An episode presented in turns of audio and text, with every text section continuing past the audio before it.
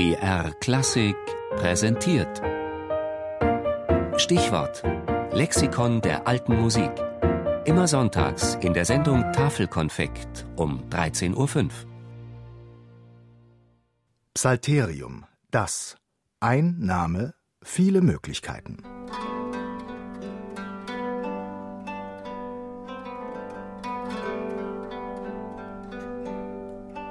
Im ursprünglichen Sinn bedeutet der Name Psalterium, abgeleitet vom lateinischen psallere zupfen, also Zupfinstrument.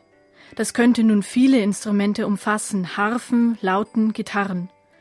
Unter einem Psalterium versteht man aber die Instrumente, die den heute gebräuchlichen Zittern und Hackbrettern ähneln.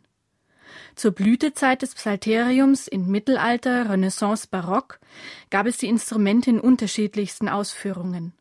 Sebastian Vierdung schreibt Anfang des 16. Jahrhunderts Das Psalterium, das noch in Übung ist, das habe ich nie anders gesehen, denn dreieckig. Und erwähnt aber auch eine viereckige Ausführung. Und sieht man sich Bilder an, meist sind es Engel, die Psalterium spielen, so findet man noch mehr Formen dieses Instruments.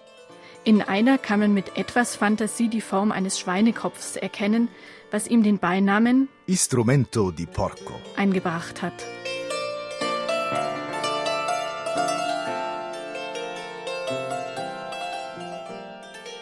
Auch verschiedene Spielhaltungen lassen sich erkennen.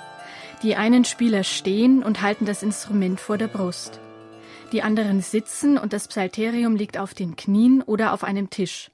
Und wie gezupft wird, auch dazu gibt es unterschiedliche Möglichkeiten. Mit den Fingern oder mit Federkehlen. Oder der Spieler schlägt mit Stäbchen auf die Saiten. Reizvoll ist eine Kombination dieser Techniken, die alle unterschiedliche Tonqualitäten haben. So können bei mehrstimmigem Spiel die Stimmen deutlich getrennt werden. Die schriftlichen Quellen aus dem Mittelalter erzählen vom Psalterium als einem Instrument, das bei Hofe gespielt wurde zur Begleitung des Gesangs. In der Renaissance zählen es einige zu den Fastnachtsinstrumenten wie Trummscheit oder Triangel. Sebastian Vierdung nennt es gar ein unnützes Instrument.